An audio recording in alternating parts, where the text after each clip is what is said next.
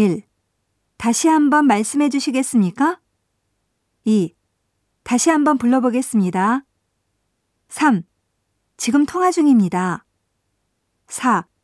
방에 안 계시는 것 같습니다. 5. 성함이 안 보입니다만. 6. 손님 객실 번호는 알려드릴 수 없습니다. 7.